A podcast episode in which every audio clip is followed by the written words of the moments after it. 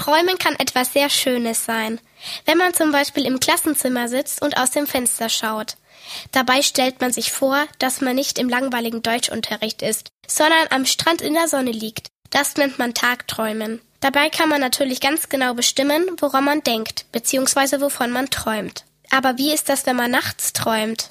Das haben wir auch den Experten Professor Dr. Michael Schredel vom Zentralinstitut für seelische Gesundheit in Mannheim gefragt. Die Möglichkeit, die Träume zu beeinflussen, ist relativ gering. Also es gibt Leute, die sagen, vor dem Einschlafen sich was vornehmen, von bestimmten Sachen zu träumen. Das funktioniert in der Regel nicht. Ein Traum ist wie das echte Leben.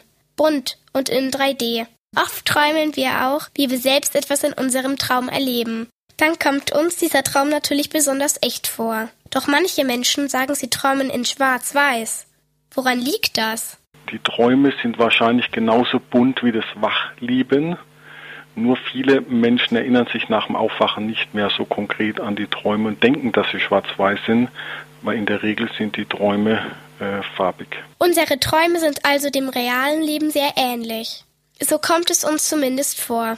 Oft träumen auch Kinder von anderen Dingen als Erwachsene, da sie ja am Tag ganz andere Sachen erleben.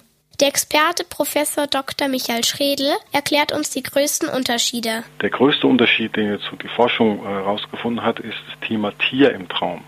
Tiere kommen bei Kindern viel häufiger vor äh, als bei Erwachsenen im Traum, was natürlich damit zu tun hat, dass sie ganz andere Beziehungen zu Haustieren haben, auch viele Tiergeschichten lesen.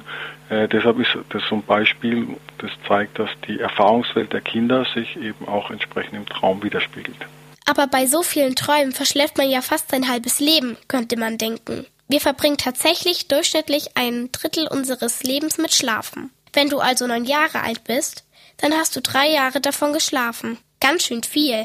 Andererseits ist Schlafen aber auch sehr wichtig, denn im Schlaf können sich unser Körper und das Gehirn ausruhen und erholen. Doch warum träumen wir denn überhaupt beim Schlafen? Der Sinn und die Funktion von Träumen ist bis heute noch nicht erklärt. Wir gehen heute davon aus, dass alle Menschen immer träumen. Das ist praktisch eine Grundfunktion des Gehirns. Also wie im Wachzustand das auch ist, dass wir immer irgendwas denken, erleben, fühlen, macht das Gehirn das auch während des Schlafes. Unser Gehirn arbeitet also die ganze Zeit, auch in der Nacht. Da verarbeitet es dann alles, was wir am Tag so erlebt haben. Deshalb träumen wir.